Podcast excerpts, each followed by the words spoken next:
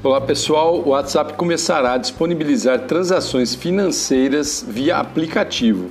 Isso já havia sido cogitado há cerca de um ano mais ou menos. Agora o Banco Central liberou e autorizou essas operações.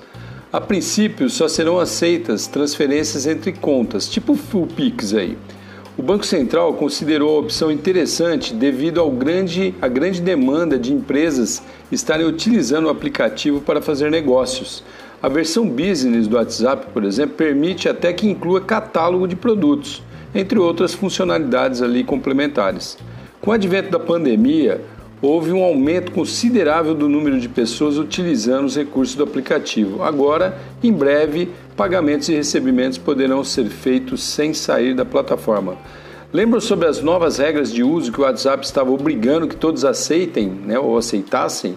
Aquela que diz que, pode, que eles podem compartilhar todos os seus dados com o Facebook, pois é, para quem quiser ter esse, esses benefícios de pagamento, vai ter mesmo que aderir a essas regras. Ainda, segundo a assessoria do aplicativo, os custos das transações financeiras serão tão baixos quanto o Pix, ou zero, mas ainda não há informação segura sobre esse assunto né, e nem sobre a data de liberação para uso aí. De qualquer forma, é mais uma excelente alternativa para efetuar transações financeiras que antes sempre foram morosas e muito caras, né? Então fica atento aí nas atualizações do seu WhatsApp. Daqui a pouco vai aparecer essa opção pagamentos ou recebimentos, beleza?